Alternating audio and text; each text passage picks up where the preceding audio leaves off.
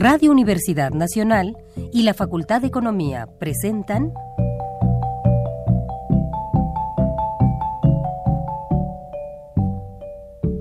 Los bienes terrenales.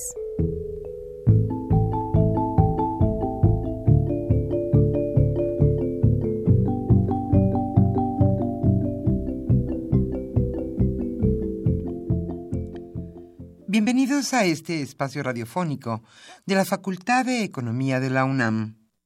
Como cada semana, estamos aquí con ustedes para reflexionar sobre un tema interesante relacionado con la economía, la política, la cultura y las cuestiones sociales.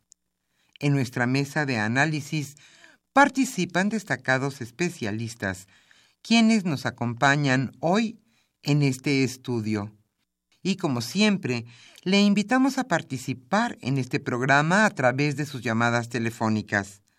Para nosotros es un gusto saber que usted desde su casa, desde su oficina o en el lugar donde se encuentre, se interesa en el tema que tratamos. Nuestro número 5536 8989.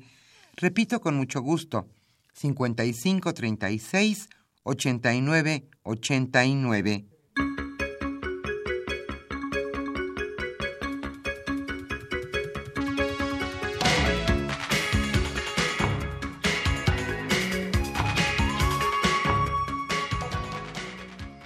Como siempre es un gusto estar con ustedes en este su programa Los bienes terrenales. Estamos aquí en la capital de la República en un agradable viernes de septiembre. Hoy el tema que tocaremos en nuestra mesa de análisis es Estados Unidos, elecciones y Tratado de Libre Comercio de América del Norte.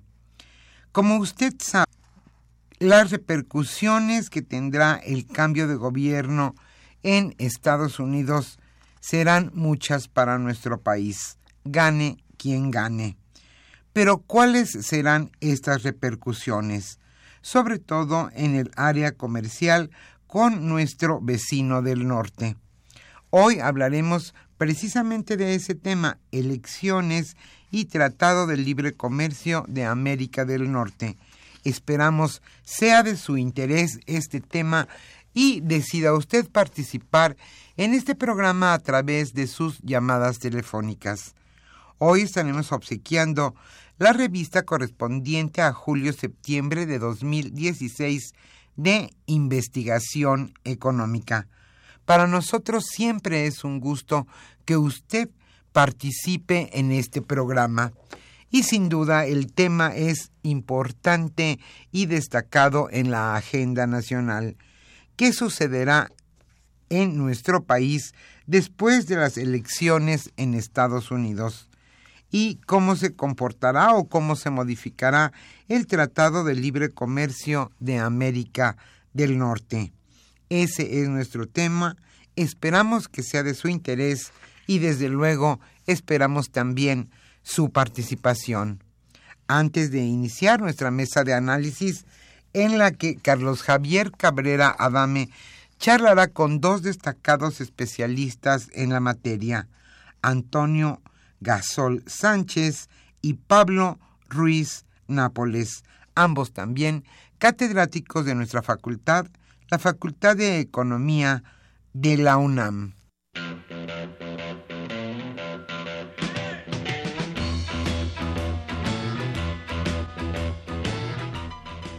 La economía durante la semana.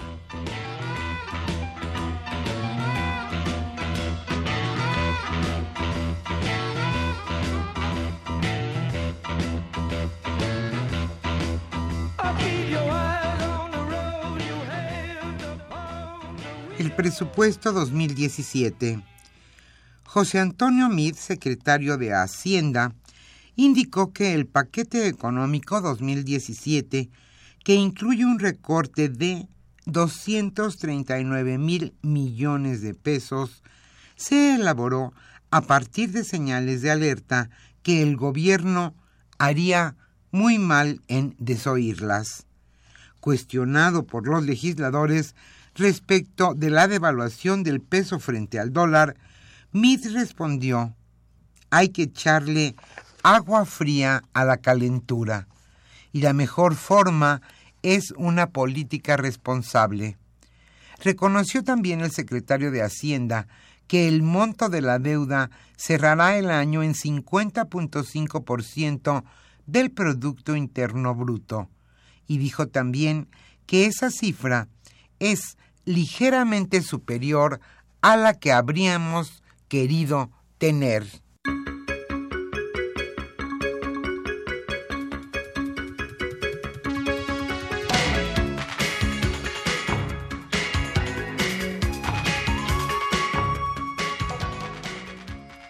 el presupuesto y la Ciudad de México. Durante su comparecencia de más de seis horas con los diputados, el secretario de Hacienda señaló en relación con la Ciudad de México y el recorte de 8.622 millones que tendrá. Afirmó que el gobierno capitalino recibirá 30 mil millones de pesos adicionales respecto del año 2012.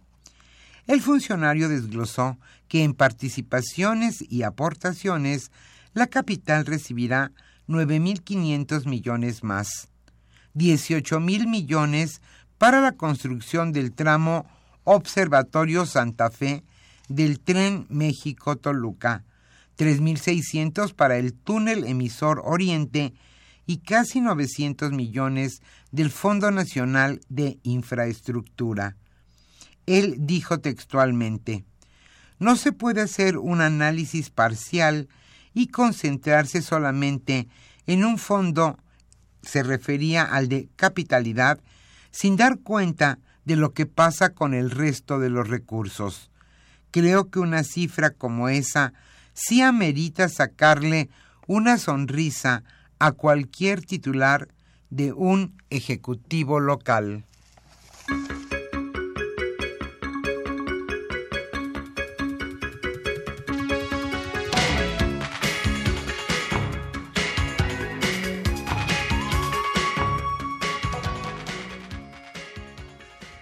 El aumento del dólar sí contagia a las medicinas.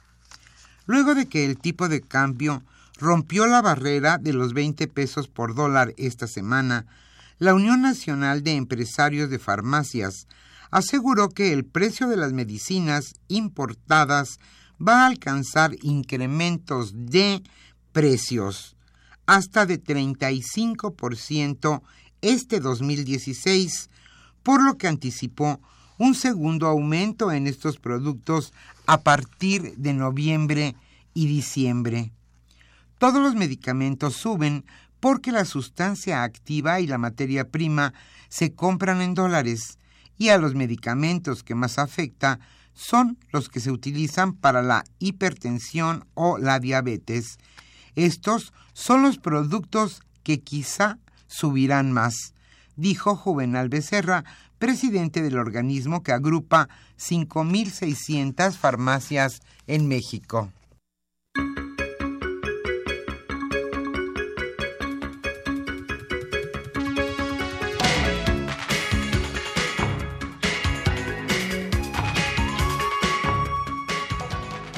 México y el comercio con Estados Unidos. Las propuestas de los candidatos a la presidencia de Estados Unidos apuntan a modificar la política comercial, lo, que afectará a nuestro país por su alta exposición a los flujos de inversión y comercio con Estados Unidos. Esto lo señala un análisis de Moody's Investor Service. Las propuestas de campaña para la elección presidencial de Estados Unidos el 8 de noviembre apuntan a un periodo menos proactivo en compromisos de comercio exterior, cualquiera que sea el candidato que gane. México ocupa el primer lugar en el ranking de riesgos de América Latina ante un cambio en la política comercial de Estados Unidos.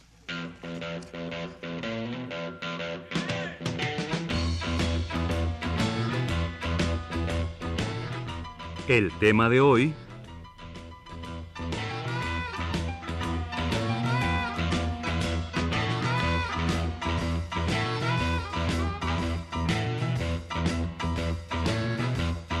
Como señalamos al inicio de este programa, el tema que hoy se abordará en nuestra mesa de análisis es Estados Unidos, elecciones y Tratado de Libre Comercio de América del Norte. Hoy Carlos Javier Cabrera Adame charlará con dos especialistas en el tema, Antonio Gasol Sánchez y Pablo Ruiz Nápoles, a quienes les damos la bienvenida en este estudio de Radio UNAM.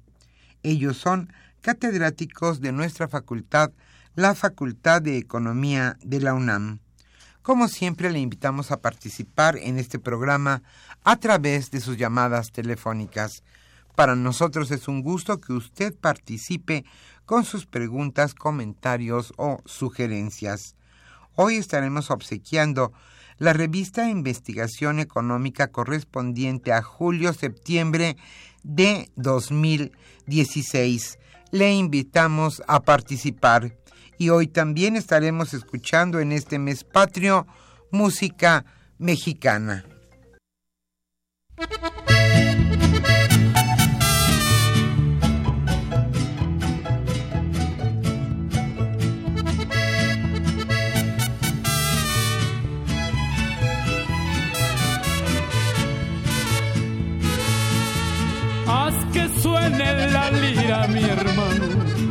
Haz que lloren las cuerdas sus quejas, acompaña mi llanto paisano, porque voy a contarte mis penas. Este pobre bohemio que miras, trovador de cantina en cantina, que llorando te cuenta sus cuitas, que con llanto te cuenta su vida Muchas hembras tuve en mi camino, el dinero corrió por mis manos, mas de pronto cambió mi destino y al momento me vi abandonado. El dinero y las hembras no es nada, no me importa el haberlas perdido. Lo que sí me lastima en el alma ver dejado mi pueblo querido.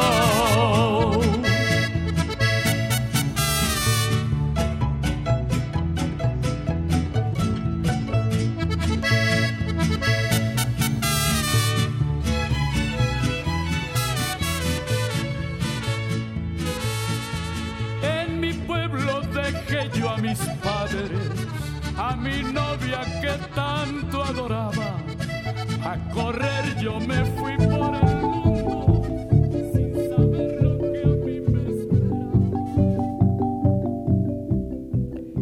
Usted escucha los bienes terrenales. Nos interesa conocer su opinión.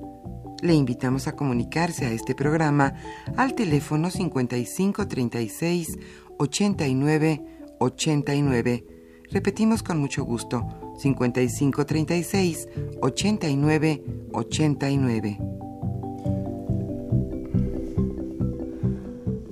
Muy buenas tardes, estimados amigos de los bienes terrenales.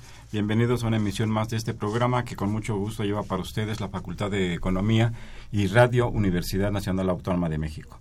Pues hoy, como ya se mencionó en la introducción a, a esta emisión, pues vamos a a platicar, vamos a comentar con dos eh, profesores de la Facultad de Economía, Pablo Ruiz Nápoles y Antonio Gasol Sánchez, el tema que se ha estado ventilando, que se ha estado discutiendo, pues ya desde hace varios meses, pero con mayor intensidad, eh, aproximadamente desde hace tres semanas. Es un tema de particular importancia que tendrá, eh, cuyos resultados tendrán efecto en la economía de nuestro país y quizá y muy probablemente también si, si se presentan algún si se presenta algún resultado indeseado en varias otras partes de nuestro planeta. El Estados Unidos elecciones y, y Telecán eh, no sé Antonio Pablo quién nos podría hacer un primer planteamiento sobre eh, estas dos eh, cuestiones este, un planteamiento general para después ir eh, aterrizando algunas cosas más particulares. Toño, bienvenido una vez más a este nuestro programa. Nuevamente agradezco la, la invitación eh, y este es un tema que da para, para mucho. Eh, bueno, las perspectivas. Los dos principales candidatos, no los únicos, a la presidencia de Estados Unidos, cada uno a su estilo, cada uno a su manera, ha planteado, digamos, por decirlo suavemente, dudas respecto del futuro del Telecán. Una, eh, pues sí, ha planteado que es necesario revisarlo. Eh, el otro, eh, definitivamente cancelarlo.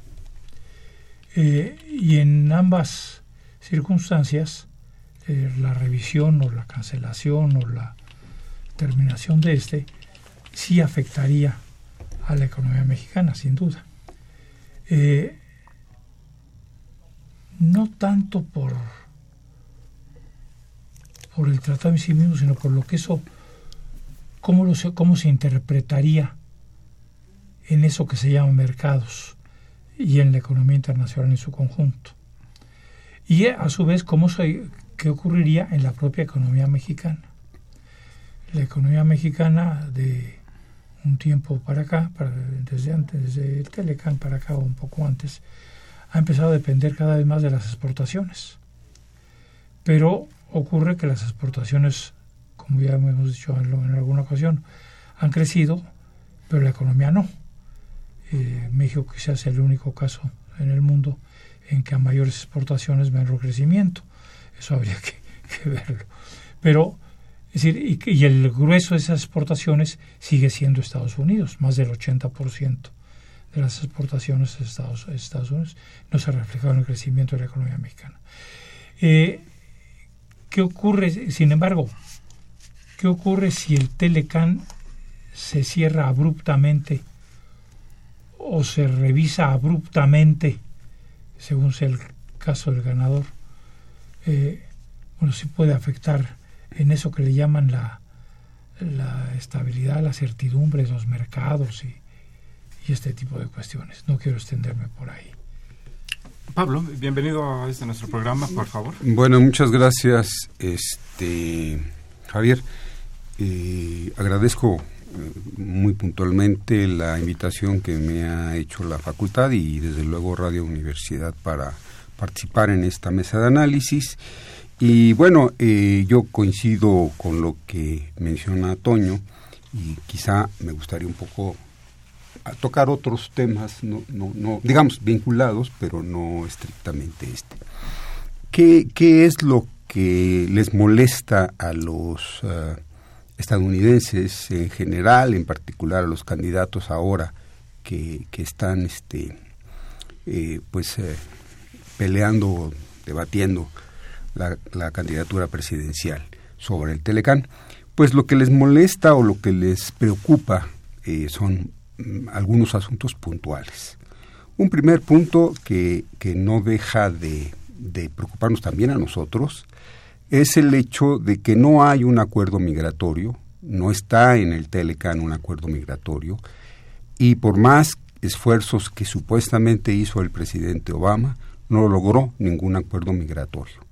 De hecho, la política migratoria ha estado fuera de la discusión eh, del Telecán y del no Telecán y eh, de la relación México-Estados Unidos, por una razón o por otra. Que cuando Fox, por los acontecimientos de septiembre 11, que cuando no sé cuanto más que no se podía y que espérenme tantito, el hecho es que no hay acuerdo migratorio. Y lo que sí ha habido es un endurecimiento de la política anti-inmigrante mexicana, en particular de los mexicanos. Eh, en ese sentido, eh, digamos que Trump está adelantándose, ¿no? En el- decir que no solamente no va a haber ningún acuerdo migratorio, sino que además va a revertir la- lo que se ha logrado hasta ahora, que es la, eh, eh, pues, eh, la emisión de, visas a, inmigrantes este, pues que por, de esa manera obtienen su, su legalidad en, el, en, en los Estados Unidos. Este, en fin, son amenazas. Bueno, lo que, que deja claro Trump es algo que también afectó a Inglaterra eh, cuando, eh, cuando el asunto de las inmigraciones eh, hacia Europa. Están dispuestos a salirse, los Gran Bretaña a salirse de, de la Unión Europea a cambio de no recibir inmigrantes, pero no cualquier inmigrante. O sea, aquí, aquí la, la política anti-inmigratoria es de color café. Sí. Aquí donde, aquí en América. Aquí en, América, en Estados Unidos y en Europa también. Los ingleses no quieren este, gente pobre que llegue a, meterse a su país. Punto. Pueden aceptar europeos finos, este, pero inmigrantes pobres, no. Está clarísimo y por eso dijeron no la, la llamada Brexit. Ese es el punto. Trump igual. Trump está en las mismas. Él está dispuesto a aceptar inmigrantes alemanes, holandeses, franceses, de, Estonia a lo mejor, lo que sea, pero de, de, México para abajo, ninguno. Ninguno. Esto es clarísimo, ya lo dijo cuántas mil veces. entonces es un punto que obviamente pues no se va ni siquiera a presentar en ninguna revisión del, del TLC, ni con Hillary, ni con, ni con Trump. O sea, ese punto queda fuera. Ya ha estado fuera. Hay un acuerdo paralelo que se firmó, que es el que afecta mucho a los Estados Unidos.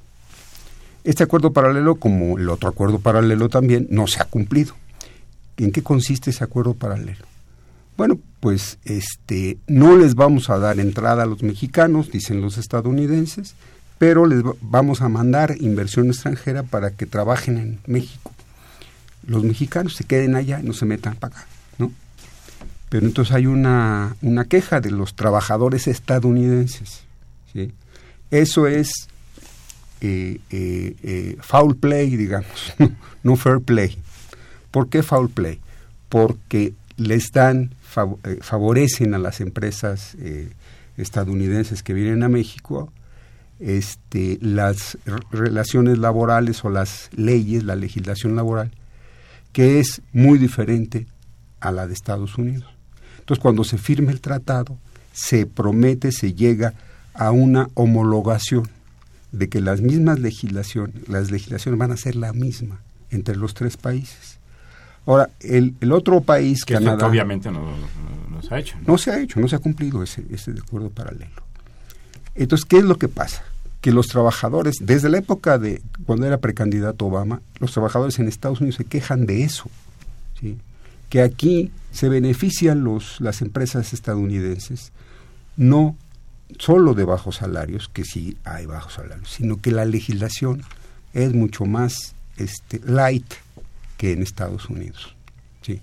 Entonces, eh, tienen menos prestaciones, tienen condiciones laborales más precarias, etcétera, etcétera. Bueno, eso no se ha cumplido. Y eso para los trabajadores de Estados Unidos es eh, trampa, es eh, les resta competitividad a los productos de Estados Unidos porque son las mismas empresas, tienen la misma tecnología, pero aquí pagan menos salarios y las condiciones laborales son peores. Entonces, de eso se quejan y eso es lo que han em, estado empujando desde Obama, van a empujar a la Hillary y a Trump a que se cumpla ese acuerdo paralelo. Que se cumpla ese acuerdo paralelo. Bueno, Trump además tiene una visión un poco chueca, del, no entiende cuál es el asunto. Él cree que este, los trabajadores mexicanos realmente se benefician y, los, y realmente se perjudican los estadounidenses con la inversión extranjera que se viene acá. ¿Sí? Bueno, habría que ver. ¿sí? Efectivamente, México eh, es, el, es uno de los principales exportadores a Estados Unidos y tenemos un superávit comercial muy grande, muy grande, este, con Estados Unidos. ¿sí? Eh, tenemos un, déficit comercial igualmente grande con China. Eh, es el otro lado de la moneda. Entonces, que más o menos vamos empatados, por decirlo de alguna manera. El punto es que ellos creen que las empresas este, que están acá son mexicanas. No, son estadounidenses, el señor Trump y sus asesores. ¿sí? Las que están en China, muchas de las que están en China, son, son estadounidenses. ¿sí? Entonces, este, no se ha dado cuenta que estos acuerdos favorecen a las empresas, ¿sí? En general. sí, Pablo, ¿no se, han dado cuenta? Bueno, yo lo sé, pero el, discurso de Trump, el, discurso de, el, discurso de Trump revela esa ignorancia. Trump, nada más. Yo no sé la, este, la señora. ¿No será parte de un discurso de campaña? Fue, fue en parte lo que señalaron ahora que hizo la visita a México, que tuvo costos para el anterior secretario de Hacienda, de que eh, decían que la entrevista había sido útil porque le habían explicado cuál era el monto del intercambio comercial con Estados Unidos, el monto de las inversiones de empresas estadounidenses aquí en nuestro país. ¿Sí? Yo, ¿De acuerdo a lo que él dice, sí? ¿Hay elementos para digamos, eso? Yo no estaría seguro de que Trump entiende bien esto, ni siquiera el presidente Peña Nieto lo entiende bien. Yo creo que, hay que, meterse, hay que meterse, hay, que meterse a las cifras para ver cómo está la, la, cosa y ver cómo es la inmigración. Este, yo sí te puedo asegurar una cosa, no saben ninguno de los dos lo que realmente está pasando en términos de inmigración. El señor Peña y, los, el, señor Trump. Los mexicanos siguen intentando irse a los Estados Unidos con muro, sin muro, con legislación dura, sin legislación dura, se van en avión, se van en coche, se van como pueden, como pueden y cruzan y llegan. Unos no llegan, los devuelven, pero ya se genera un problema en la frontera, porque tienes problemas en la frontera muy fuertes ahorita de sobrepoblación que no pudo cruzar o que, que, lo regresaron. Que además se ha agudizado por la migración de Sudamérica, no solamente la, de, de nuestro país. Así es. Eh, Toño, este, tú comentabas que entre las visiones de los candidatos en Estados Unidos estaba una que más radical que plantea eventualmente cancelar el tratado y otra que plantearía al menos su revisión. ¿Qué tanto es posible eh, en el marco de los propios términos del, del acuerdo, eh, ¿qué efectos eh, se pueden derivar de ello? Bueno, que en, ambos casos se, plantea, se plantean el que el tratado debe ser, dicen, modernizado revisado. Pero esto yo lo ubicaría en un marco un poco más amplio. Y es que en este, en este momento el Congreso de Estados Unidos tiene ante sí la necesidad, o no sé si la necesidad, tiene la eventual aprobación de un acuerdo eh, comercial de Estados Unidos con otros 11 países en algo que se llama el Acuerdo Transpacífico, eh, que algunos funcionarios mexicanos, entre otros el señor secretario de Economía, ha planteado que esa es la revisión que precisaría el Telecán. el TTP, que es las siglas Transpacífico, eso implicaría la eso es lo que lo que supone, eso supondría la revisión del Telecán. Eh, y probablemente así sea. Por ejemplo, eh, uno de los capítulos del TTP se refiere expresamente al mercado laboral. Ya no sería un acuerdo paralelo. Como no sería un acuerdo paralelo el tema ambiental, ya sería, pues, formaría parte del acuerdo. Eh, y obviamente es mucho más estricto, mucho más riguroso que los acuerdos paralelos que Pablo bien, dice no se han, no se han cumplido. Aquí habrá que cumplirse. Eh, entonces, el futuro del Telecan yo lo vincularía con el futuro del TTP. Eh, tiene muy poco tiempo ya para, eh, para aprobarlo, para ratificarlo el Congreso de Estados Unidos. Los otros 11, México entre ellos, todavía no lo ratifican. Supongo que están esperando que lo haga Estados Unidos. Eh, y este sí puede ser algo, a mi juicio, más riesgoso que el propio, que el propio Telecán. Ahora, en Estados Unidos, el, TTP eh, no está siendo bien visto por el Congreso. Hay riesgos y no está siendo bien visto por ninguno de los dos candidatos eh, a, la, presidencia. Sí, de los dos principales, claro. La Clinton y el otro. Eh, entonces, si para los mexicanos, para los funcionarios mexicanos, el TTP es esa revisión. Y para eh, y esa revisión no fructifica porque no entra en vigor, entonces habría que preguntarse qué haría cualquiera de los candidatos a en Estados Unidos si cuando si gana para modificar o no el, el Telecan. ¿Será modificado? ¿Cómo será modificado? Esa es la pregunta.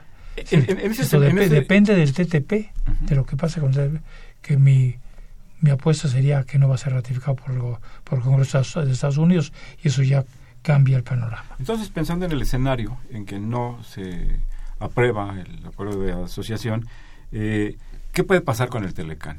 Eh, es, eh, te comentaba, te preguntaba, ¿es posible revisarlo? ¿Es posible cancelarlo? ¿Existe una cláusula para para poderlo hacer? ¿A qué estaría sujeto? Obviamente ahí está la parte legal, pero también la parte de los intereses económicos de las, de las grandes empresas. Sería una cosa eh, pues, muy complicada si es que se intentara. ¿no? Que yo recuerde, no hay ninguna disposición expresa en el Telecan para una eventual revisión. Las partes lo podrían hacer, por supuesto. Eh, y eso, repito, pero eso dependería de la suerte del acuerdo transpacífico de qué ocurriría con ello. Y eh, cualquiera de los dos candidatos, la Clinton o el otro, eh, quizás irían, bueno, vamos a ser, como decía Pablo, más, más severos en la cuestión de la, de la migración. Yo diría, bueno, vamos a revisar el Telecán, adelante, vamos a revisarlo. ¿Por qué no hacemos en lugar de una zona de libre comercio un mercado común? En un mercado común hay libre tránsito del factor trabajo. Suena a provocación, ¿verdad? Bueno, sí, lo es, es una provocación. Eh, Pablo, antes de eh, hacer una pausa, eh, ¿qué tanto se ha beneficiado a México con el Telecan? Más allá de que han aumentado las exportaciones, este, ya al principio Otoño señalaba que pues que esto no había tenido un efecto ni en la competitividad, ni en el nivel de empleo, ni en el crecimiento económico. ¿Qué otros, qué beneficios? A ver, ¿qué impacto ha tenido la economía mexicana desde el 94 eh, para acá? Lo que acaba de afirmar Toño hace un rato me parece muy muy importante. Nosotros, este, eh, cuando México firmó el Telecán, lo hizo después de una campaña del presidente Salinas eh, a lo largo de, de todo Estados Unidos, en donde ofrecía a cambio de, firmar el Telecán, porque los estadounidenses no, no tenían ninguna necesidad de firmar el Telecán. México ya se había abierto, ya estaba en el GATT, ya estaba en el, bueno, el GATT es ahora la Organización Mundial de Comercio, y ya estaba, eh, ya había firmado los acuerdos multilaterales correspondientes. En consecuencia, no había ningún interés de los Estados Unidos y lo, tras de lo que los gringos iban era tras el petróleo. Pero el petróleo en ese, en ese momento era innegociable. Era impensable que se fuera a abrir. Impensable, que se fuera a vender. ¿Cómo cambian los tiempos? ¿Cómo cambian los tiempos? Bueno, pero sí había otra zanahoria, la zanahoria de la inversión extranjera. En 92 se le dio la vuelta a la ley de inversión extranjera, en donde se cambiaron todas las reglas de inversión extranjera. Y esa fue la promesa que hizo Salinas. Si ustedes firman el Telecan con México, va la entrada de inversión extranjera libre, sin problemas, ¿sí?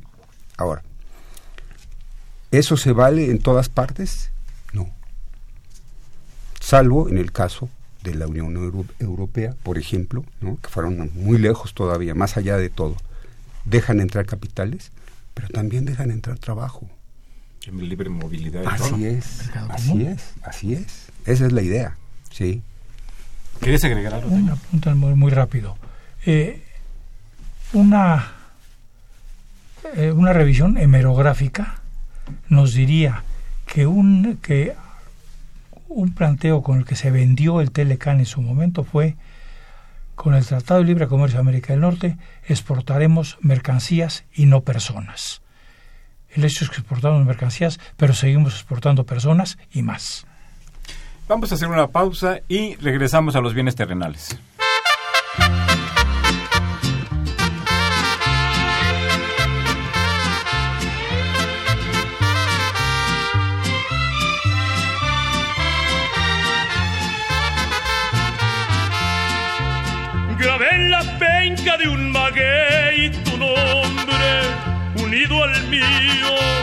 Entrelazado, como una prueba ante la ley del monte, que ahí estuvimos enamorados.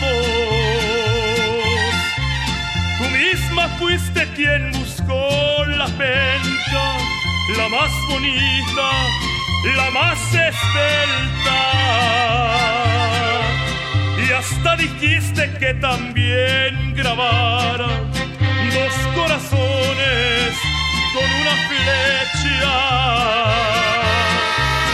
Ahora dices que ya no te acuerdas, que nada es cierto, que son palabras. Yo estoy tranquilo porque al fin de cuentas en nuestro idilio las pencas hablan.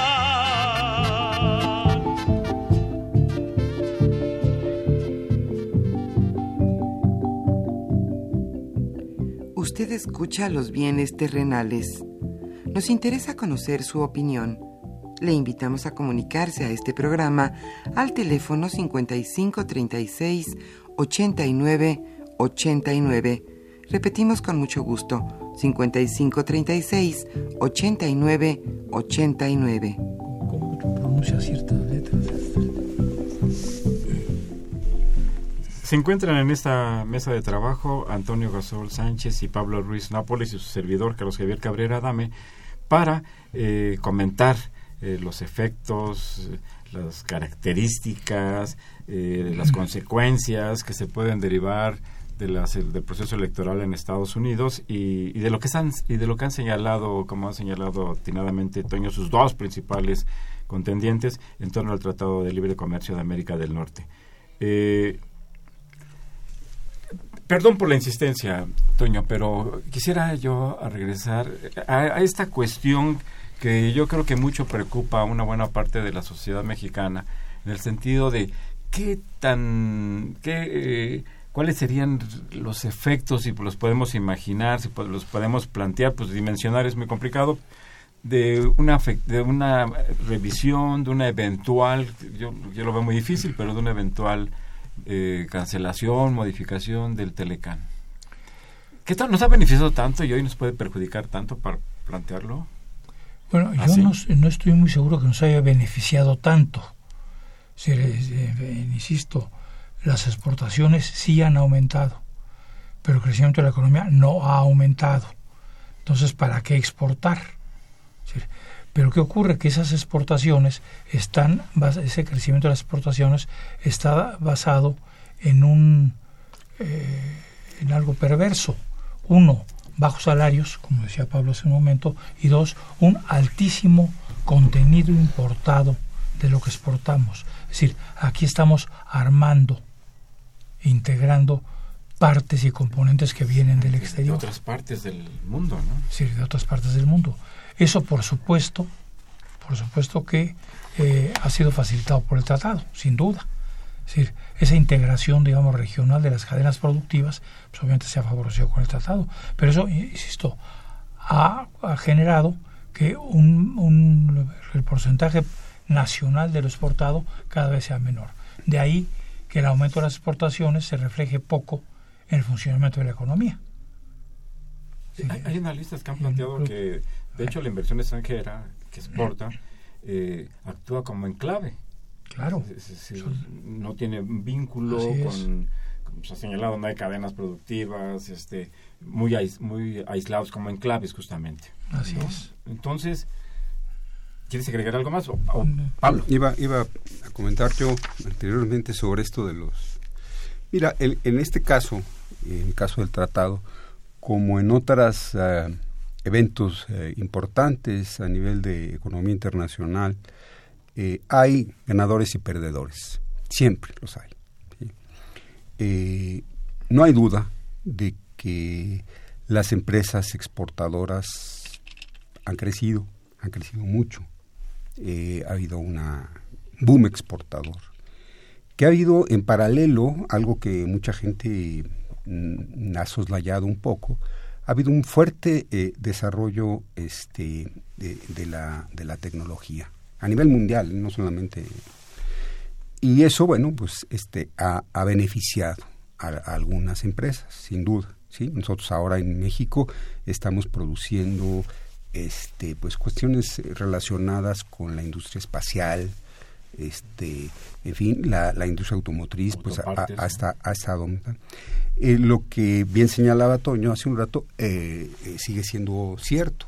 La parte de atrás, la parte que estudiamos nosotros en insumo producto, que es todas las cadenas hacia atrás, pues fueron absolutamente arrasadas, arrasadas por las importaciones.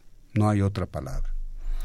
Es decir, las empresas que llegaron a propósito del Telecan y del cambio de la ley de inversión extranjera, llegaron con el propósito de establecer una especie de maquilador sota, grandota, en México, en donde a ellos se les permite importar todo. Y únicamente hacen uso de algún que otro insumo nacional, la luz, el agua y, los, y la fuerza de trabajo. Y tan tan. Todo lo demás viene de fuera. Entonces, bueno, pues tenemos un crecimiento de las exportaciones y tenemos un crecimiento de las importaciones. Que las exportaciones y las importaciones no tengan el mismo destino y origen que son los Estados Unidos, pues eso es lógico, porque ahora los que producen materias primas en, grandes cantidades son los chinos, ¿no? Y entonces, claro, pues a, eso, a ellos les compramos. O los coreanos, si quieres, porque ellos también producen eh, materias primas manufacturadas. En fin, como sea, el hecho es de que lo nuestro, la parte se arruinó. No obstante, no obstante, hubo un efecto en el empleo, ciertamente que lo hubo, pero ese efecto en el empleo desplazó al otro empleo que ya estaba, que es el de la industria nacional que proveía eh, de insumos a las exportaciones. Entonces, ahí no hubo ganancia. Que, que, hay un beneficio desde el punto de vista de la teoría del bienestar este, de Arrow, este, que hay un beneficio para los consumidores, lo hay, sí, sí, sí. Eh, pueden ir a Santa Fe a comprar prácticamente cualquier bien de consumo importado. Ahora se importan autos, este, cualquier, cosa, ¿sí? hemos visto ahora ya incluso en la industria de la construcción que ya las puertas ya no se fabrican aquí. Bueno, me refiero a las construcciones residenciales, ¿no? Sino que se, se compran, las ventanas se compran. Y empezaron a ser comerciables, lo que antes era no comerciable. Así es, así es. Entonces, bueno, ahora, con respecto a la innovación tecnológica, pues está muy bien todo, porque ahora ya todo está electronizado y hay robots y todo, pero ¿y el empleo? El empleo va cayendo constantemente, porque la nueva inversión, toda nueva inversión, trae cambio tecnológico. Y la orientación del cambio tecnológico es ahorradora de empleo, siempre, siempre. En consecuencia, este, tenemos, tendríamos que crecer al cuádruple para, para, este, para realmente compensar la pérdida de empleo que hay. Y como no lo podemos hacer, ¿verdad? Porque hay muchas limitaciones del lado de la eh, crédito astringente, gasto público también, etcétera, pues no, no, no, no hay forma de que esto, de que esta nueva economía camine. Así nos enfrentamos en cierta forma a esta visión de dos Méxicos el México con 85% del empleo, una parte del producto pobre, ¿sí? Este, pobre, pobre, ¿sí? clase media, pues, y el México rico. ¿sí? 20 millones de mexicanos. El closer arriba. 20 millones que somos. Aquí, aquí es arriba de reforma, topa arriba. Todo. Santa Fe y todo. Y cada vez el, el puente entre estos dos Méxicos se hace más grande. Si me permiten, quisiera presentar algunos datos del programa para la industria manufacturera, maquiladora y de servicios de exportación INMEX, que es un programa de la Secretaría de Economía para fomentar la atracción de capital de inversión extranjera directa y de favorecer la exportación. Algunas de sus características, muy rápidamente, este tipo de las empresas que se incorporan a este programa no pagan el impuesto general de importación por las importaciones que realizan, no pagan IVA, eh, no pagan cuotas compensatorias, eh, se les ha disminuido los derechos de trámite aduanero, eh, y no pagan IVA en compras nacionales. Y si por alguna razón pagan IVA, hay un compromiso de devolverles ese IVA pagado en un máximo de 20 días. Estas empresas que están inscritas en este programa, que son las altamente exportadoras, generan 2.7 millones de empleos, que es lo que, que no es una cosa menor. Eh, las maquiladoras. Eh, sí, las que están inscritas en el IMEX, en el programa de la industria manufactura, de, manufacturera, maquiladora y de servicios. Eh, sus ingresos en junio de este año fueron de 390 mil, de 391 mil millones de pesos, que más o menos al tipo de cambio son algo así como 19 mil 500 millones de dólares solamente en el mes de junio. Eh, y más o menos se podría estimar que exportan algo así como 234 mil millones entre el 70%, más o menos el 70% de las exportaciones manufactureras. Y en total son 5.000 establecimientos. Son 5.000 establecimientos eh, que son los que están inscritos en este programa que favorece claramente, como ya lo ilustré con algunos datos, pues el afán del gobierno mexicano de hacer estas inversiones, pues pagando sin pagar prácticamente impuestos, no es despreciable, me parece, la cantidad de empleos que, generan. Eh, un, dato sobre los sobre los empleos.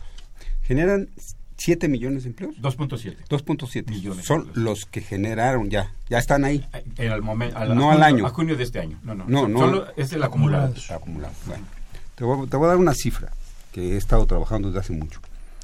Vamos a decir, la fuerza laboral, la PEA. ¿Cuántos millones crees que sean? 52 millones. 52 millones, ok. Crece al 2% anual. Un millón y más al año de gente que, que, se, que se incorpora a la fuerza de trabajo, a, que, a buscar chamba. De ese millón y cacho, nunca ha habido una política de empleo que haya dado resultado y que haya 500 mil trabajadores, más, más de 500 mil empleos al año. No ha habido. Entonces, por lo menos te quedan ahí 700 mil de, extra. ¿Qué hacen esos 700 mil? ¿Qué hacen? Unos se van de migrantes, otros se van a la, a la delincuencia, otros se van al empleo informal. Ese es el, ahí está, ahí, está, ahí está el dato. Sí, no, no, en, efecto. E, este, este no es menor, 2.7 millones de empleos en, este sector exportador no es menor, sin embargo, es, claramente es insuficiente para absorber la oferta de, trabajo. Si les parece bien, cedemos el micrófono a nuestros radioescuchas. Don Leopoldo Ruiz Gutiérrez eh, nos habla de Coyoacán. Muchas gracias. Un saludo muy afectuoso, don Leopoldo. Él plantea, la verdad, después de varios años de Telecán, los ganadores son Estados Unidos y Canadá. ¿Cuáles, pregunta, cuáles serían las razones de volver a renegociar el tratado y, y qué se pretendría obtener? Bueno, eh, quienes quieren son pues, pues la parte quieren renegociar son aquellos. que tienen todas las ventajas no siempre se plantea así. Esto es yo quisiera hacer una, un apunte.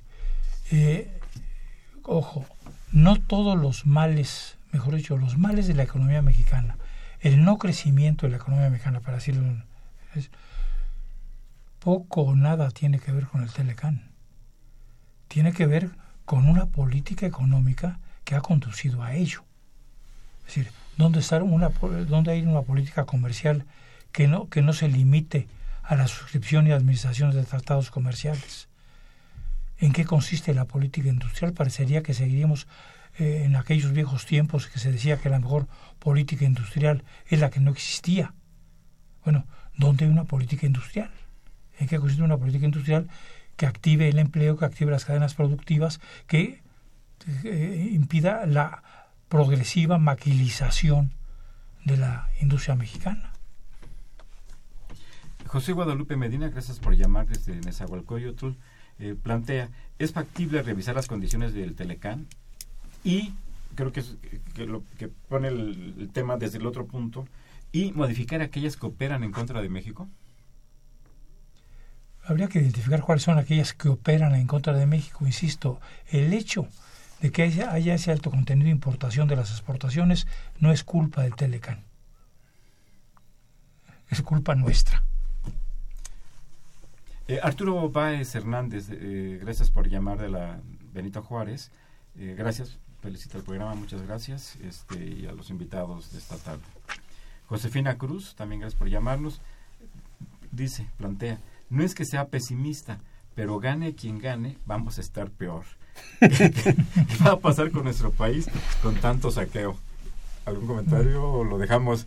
Este, Yo sí tengo un comentario sobre lo de, de lo que acaba de decir Toño hace un rato. Efectivamente, este no es culpa del Telecan, estemos como estemos, es culpa nuestra. Pero sí hay un punto aquí que vale la pena destacar. La forma en que se negoció el Telecan originalmente. No, no nos dio ventajas a nosotros. Una gran ventaja, una de, de veras, lo que hubiera sido una gran solución, era la solución al problema migratorio. Eso hubiera sido una, una cosa. La solución al problema migratorio. Y algo más. Sí, sí, pero por lo pronto eso. Eso nos hubiera, nos hubiera ayudado muchísimo. Como tú un decías, programa de empleo momento, temporal. El país ya se había abierto totalmente. Pues sí. ya, ya se había entregado el alma.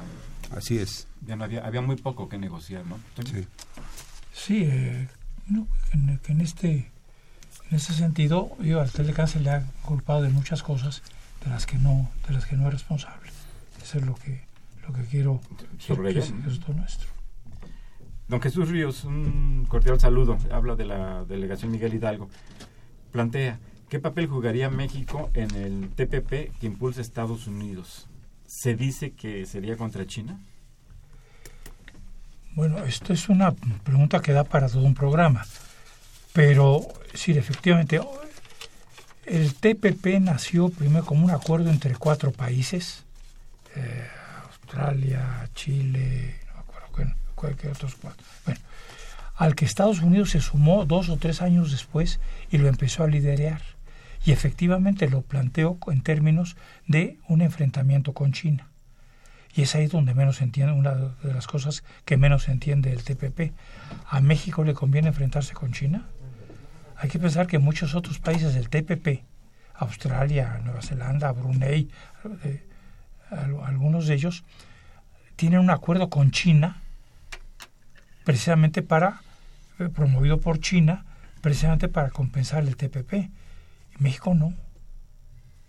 México sigue, eh, insisto, sigue pensando que la economía mundial es Estados Unidos y quizá Canadá. A pesar del déficit que tenemos con ellos. Eh, Digo que, que son No, 50 no, mil de- millones de- de dólares, ¿no? Más no, o pero en menos. balanza comercial no.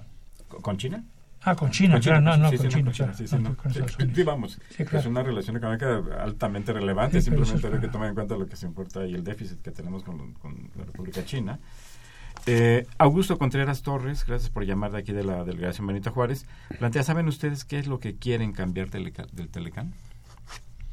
No se ha precisado. Que yo sepa, no se ha concretado ninguna, ningún planteo específico. específico, ¿verdad? Este, gracias, pues, y un saludo, don Augusto Contreras. María Cristina Ramírez de Naucalpan, gracias por llamar. ¿Por qué las elecciones en Estados Unidos, plantea, afectan la estabilidad de nuestra moneda? Bueno, porque eso que llaman mercados teme que si gana uno o si gana otro, si gana otra o gana uno, eh, con- quiero decir nombres, esto El otro. eh, el otro puede puede crear problemas en México por su antimexicanismo este, y que eso signifique que haya menos confianza en el peso mexicano y que eh, se demanden más dólares por pesos mexicanos, etcétera, etcétera. Pero también, Eso. como has comentado, Toño, hay causas internas, ¿no? Ha habido una salida importante de capitales en el segundo trimestre eso de este año de cercano a 5 mil millones de Y dólares. eso no tiene que ver con las elecciones. No tiene que ver con las elecciones. Ha crecido el déficit comercial total. eh, Eh, el año pasado fueron cerca de 14 mil millones de dólares, hoy muy probablemente, este año muy probablemente por ahí ande. Y la deuda externa, lo que se está pagando por concepto de intereses, es, son volúmenes realmente significativos. Sí, Pablo. Mira, este, yo creo que meternos a ese tema nos da para mucho, porque nos estamos metiendo ya en temas de la cuenta de capital. Y hoy tendría muchísimo que decir.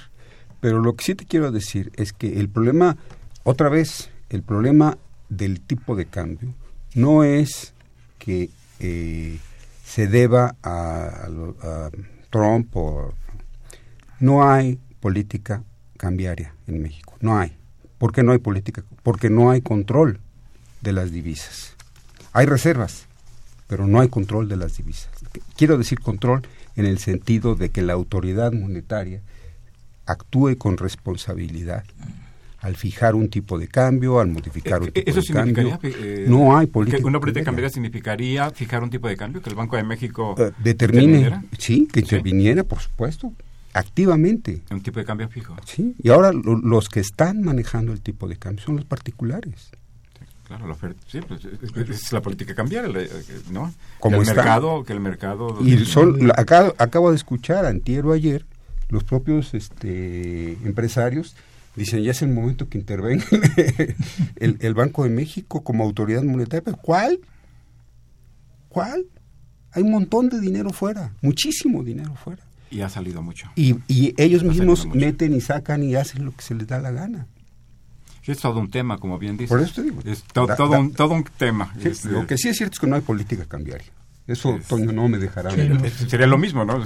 La mejor política industrial es la que no haya, que, el mercado sea, ¿no? El, que, el mercado diga. El, que el mercado oriente. María Cristina Ramírez, de, Naucalpan. Eh, creo que ya, ya, le enviamos un saludo nuevamente a doña María Cristina. Ya habíamos leído el, tema de la estabilidad de la moneda. Aurelio Cruz Macías, de Iztapalapa, gracias por llamarnos. Dice, me gustaría saber cuáles son los principales puntos del Telecán que actualmente benefician a México.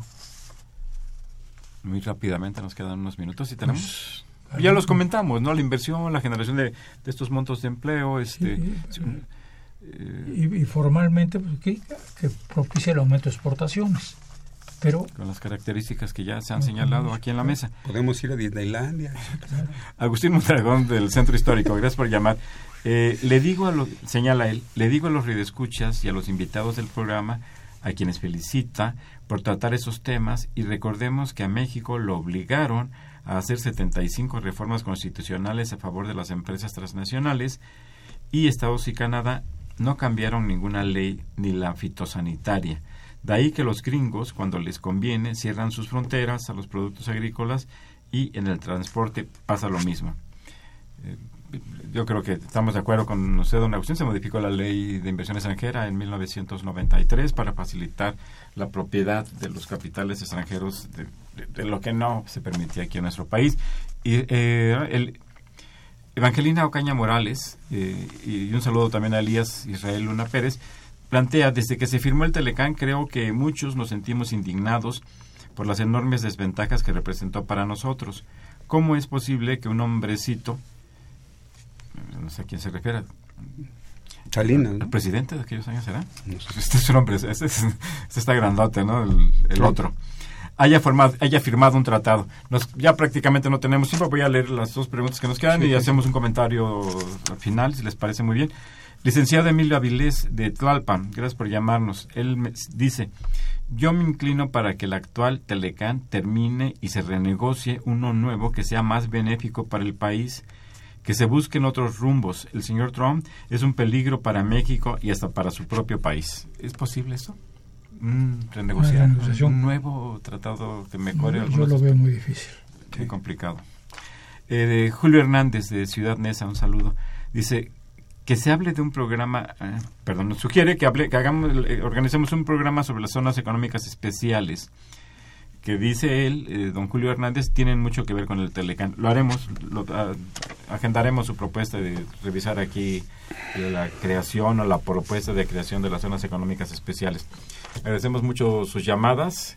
Este, ¿Alguna consideración para cerrar el programa, Pablo? Yo, tendría eh, un par de consideraciones finales. La primera es que yo sí considero que el asunto migratorio es prioritario me parece prioritario.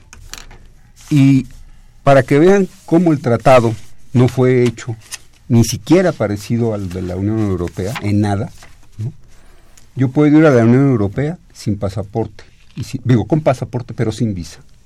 No puedo ir a Estados Unidos ni a Canadá con pasaporte y sin visa. Y los Estados Unidos pueden venir a México ni siquiera, así, ni siquiera, no solamente no necesitan visa, sino a veces ni pasaporte. Okay, ese es el, último. Y el segundo es este. Para tener, para poder renegociar el tratado, se necesita alguien diferente de los que están. En el, gobierno mexicano. En el gobierno mexicano. Ah, eh, Toño, por favor. Un eh, punto final. No, no, no, olvidemos que el Telecan fue una iniciativa mexicana. Ya los hemos comentado. Ya tú lo has comentado aquí aquella noche en Davos. Muchas gracias por haber estado aquí, maestro Antonio Gasol Sánchez, doctor Pablo Ruiz Nápoles. Muchas gracias a ustedes por escucharnos, muchas gracias por, gracias por llamarnos. Les recuerdo que Los Bienes Terrenales es un programa de la Facultad de Economía y de Radio Universidad Nacional Autónoma de México. Los esperamos el próximo viernes en una emisión más de este programa. Muy buenas tardes y muy buen fin de semana.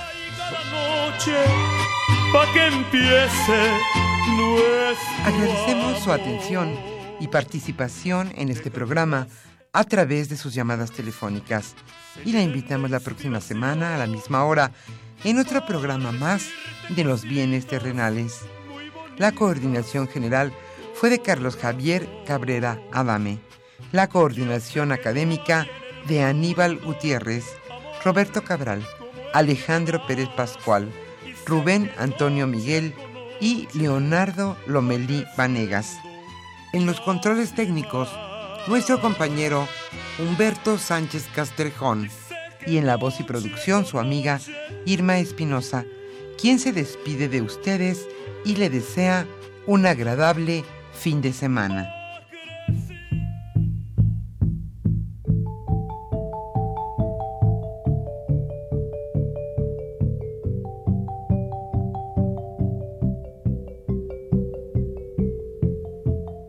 Radio Universidad Nacional y la Facultad de Economía presentaron Los bienes terrenales